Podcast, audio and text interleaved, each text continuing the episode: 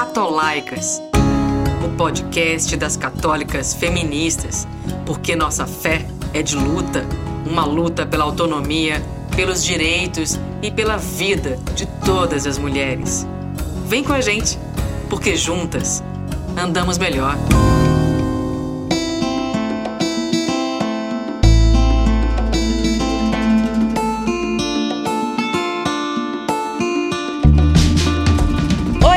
Tudo bem?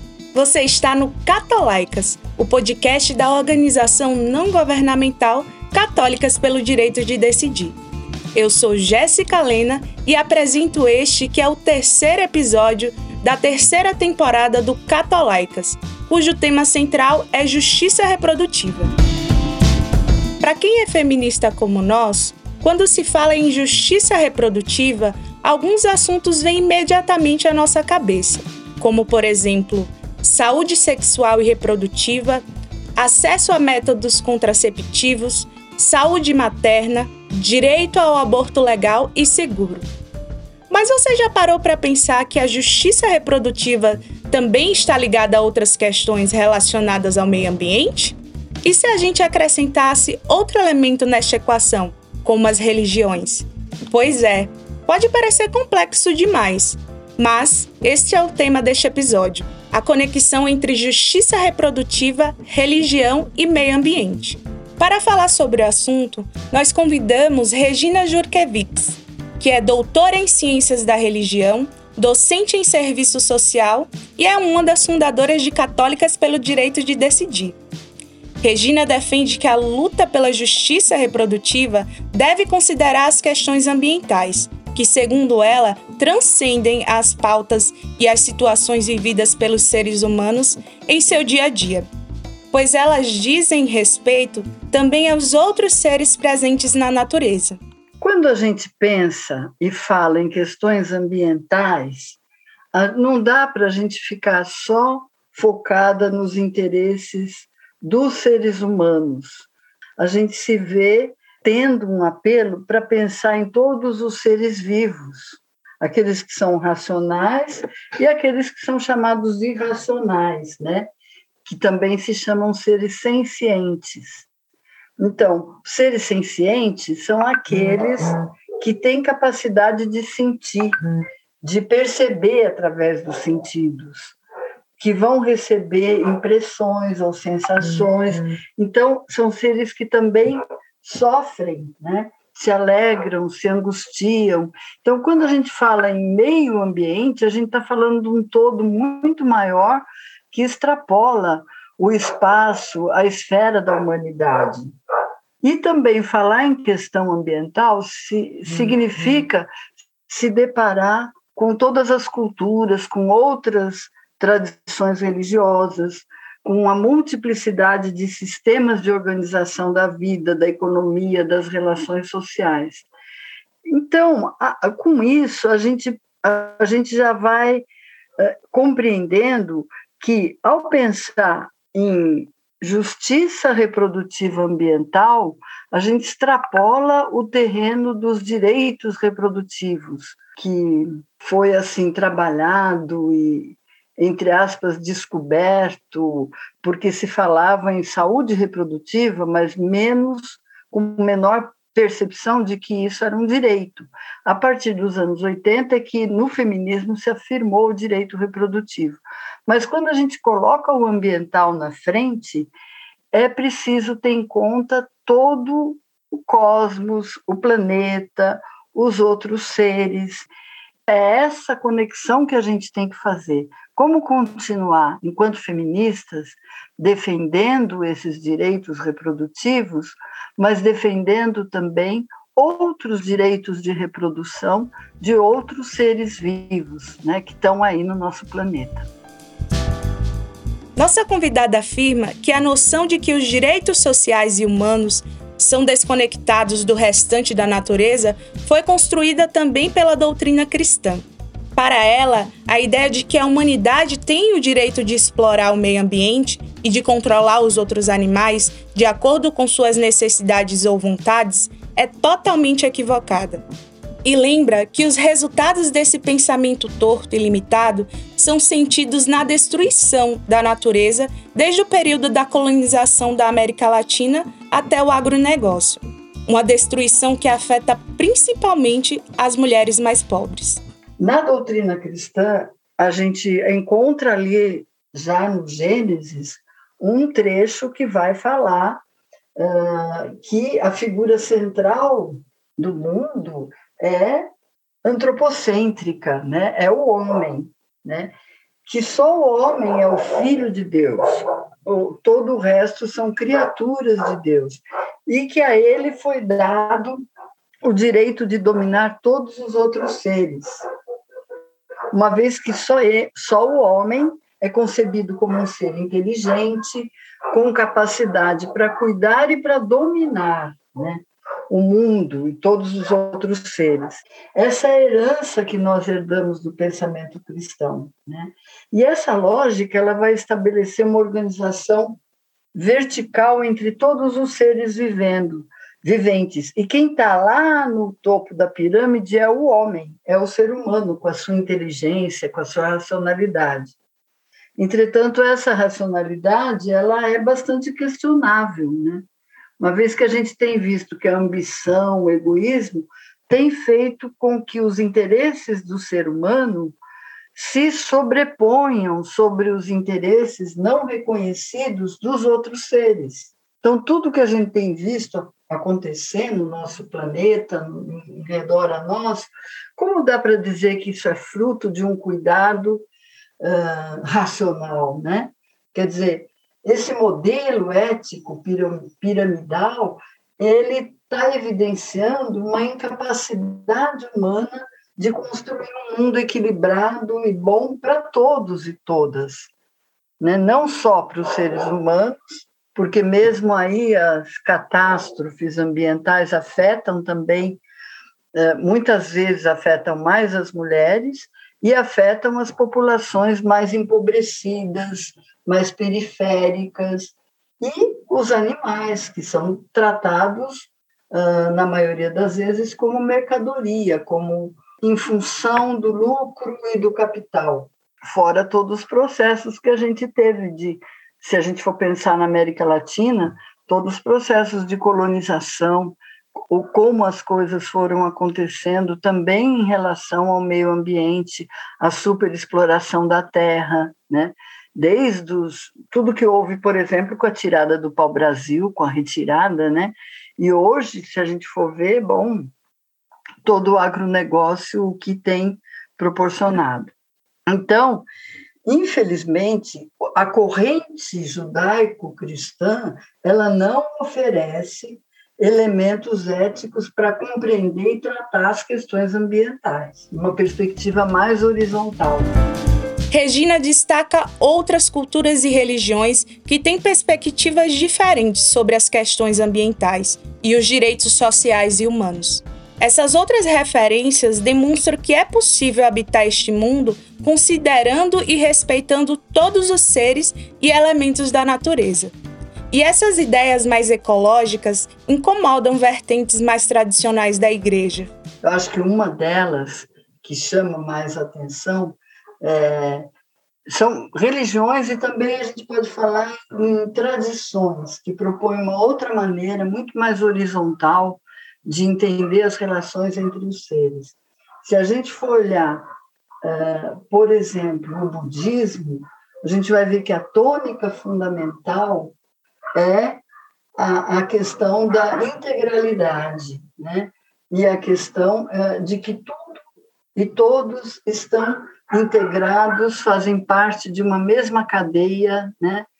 É, não só a cadeia alimentar, como a gente fala, né, dos animais, mas toda a natureza, ela, ela, ela é articulada de uma maneira muito mais integral. E assim sendo, dentro do budismo se compreende que o que você faz contra qualquer ser, né, afeta a natureza e afeta também a você. Quer dizer, tudo que, todas as nossas ações elas têm ah, consequências para o cosmos, para o planeta, para toda a natureza e para os outros seres. Então, isso cria, rompe com a ideia da dominação, do homem que está feito para dominar. Não, o homem, o ser humano, não é para dominar o mundo, mas é para se integrar a esse mundo, para ser parte. Né? A gente vê também os, os, os nações indígenas, por exemplo, os Yanomami, que vão trabalhar ah, com a ideia ah, dos encantados. Quem são os encantados? Ah, são montanhas, águas, né, ah, seres encantados que, tão, que são entendidos como seres vivos, as árvores, e que, e que são tratados como presença ativa no nosso mundo. Então, ao, ao ter essa compreensão, mesmo quando o, nações indígenas falam da terra, todo o respeito que há, é uma compreensão muito mais de horizontalidade, de circularidade. E eu acho que se a gente pesquisar, a gente vai encontrar outras tradições que vão ter um outro olhar, né? Eu acho que os filósofos, pensadores, teólogos que dentro do cristianismo uh, vão propor um pensamento diferente, eles acabam sendo vistos como hereges, muitas vezes, como alguém que não, uh, não respeita a doutrina oficial da igreja, né? E, por, e, e da cultura, né? Não é só a igreja, é uma cultura que vem do cristianismo que, que não enxerga o que está à sua volta, não enxerga esses outros seres e não percebe que eles todos e nós fazemos parte de uma mesma cadeia, de uma mesma realidade. Para Regina, quando assumimos essas perspectivas mais ecológicas, fica mais fácil compreender o conceito de justiça reprodutiva ambiental, que, segundo ela, deve considerar as questões raciais, de gênero, de classe e também ambientais. Quando a gente fala em justiça reprodutiva, a gente já deu um passo bastante significativo que vai além de direito reprodutivo. Então, a gente não está falando só da autonomia das mulheres para poder decidir a sua vida reprodutiva, mas a gente está falando que tem que ter um olhar para toda a justiça social, econômica e perceber aonde essas mulheres estão inseridas que existem, não existe uma mulher, não existe a mulher, mas existem contextos muito diferentes, né? E então, ao falar justiça reprodutiva, você precisa considerar que as possibilidades de escolha reprodutiva não são as mesmas para todas as mulheres, né? Quando a gente fala justiça reprodutiva ambiental, eu acho que a gente dá um salto maior ainda, porque a gente está dizendo, olha, é preciso olhar os preconceitos uh, que tem pela questão de classe, pela questão racial, né, pela questão de gênero, mas também as questões ligadas ao meio ambiente. Até pouco tempo, os movimentos sociais e as feministas não faziam esta conexão entre as questões ambientais e outras lutas pareciam coisas distantes. Mas isso tem mudado nos últimos tempos, especialmente por causa das mudanças que têm afetado a sobrevivência da própria humanidade. Então, acho que hoje, para articular essa questão do, da justiça reprodutiva, né, da, da, da luta para que as mulheres consigam, para que nós consigamos a legalização do aborto no nosso país, na América Latina, não dá para não olhar as coisas que estão acontecendo em relação ao meio ambiente, o estrago todo que está acontecendo, a superexploração que tem tanto da terra, né, com os solos que são prejudicados, as catástrofes que vão acontecendo e que afetam as populações mais empobrecidas, mais periféricas e também os seres que habitam conosco essa mesma terra. O grande desafio e não é só para nós, feministas, né, que lutamos pela legalização do aborto, pelos direitos reprodutivos. Eu acho que é para todos os movimentos sociais. Quer dizer, não dá mais para a gente não olhar para a gravidade do problema do meio ambiente. Né? Quer dizer, cada vez mais uh, a gente está procurando um caminho de morte. Para a Regina, as feministas devem se aproximar e aprender mais com os movimentos ligados à justiça ambiental, especialmente das mulheres que vivem da natureza. Né, eu acho que nós, feministas, católicas, a gente precisa ter uma atitude nesse momento de humildade e de aprendizado com os movimentos que estão aí né, e que já tem mais tempo de vida. Já existem os movimentos em defesa dos animais, né, que são uh, uh, vêm num crescendo em todo o mundo e também na América Latina e no Brasil. Existem os movimentos em defesa da terra, isso a gente está vendo agora, na, a mídia está muito mais atenta a isso, trazendo todo, a todo momento.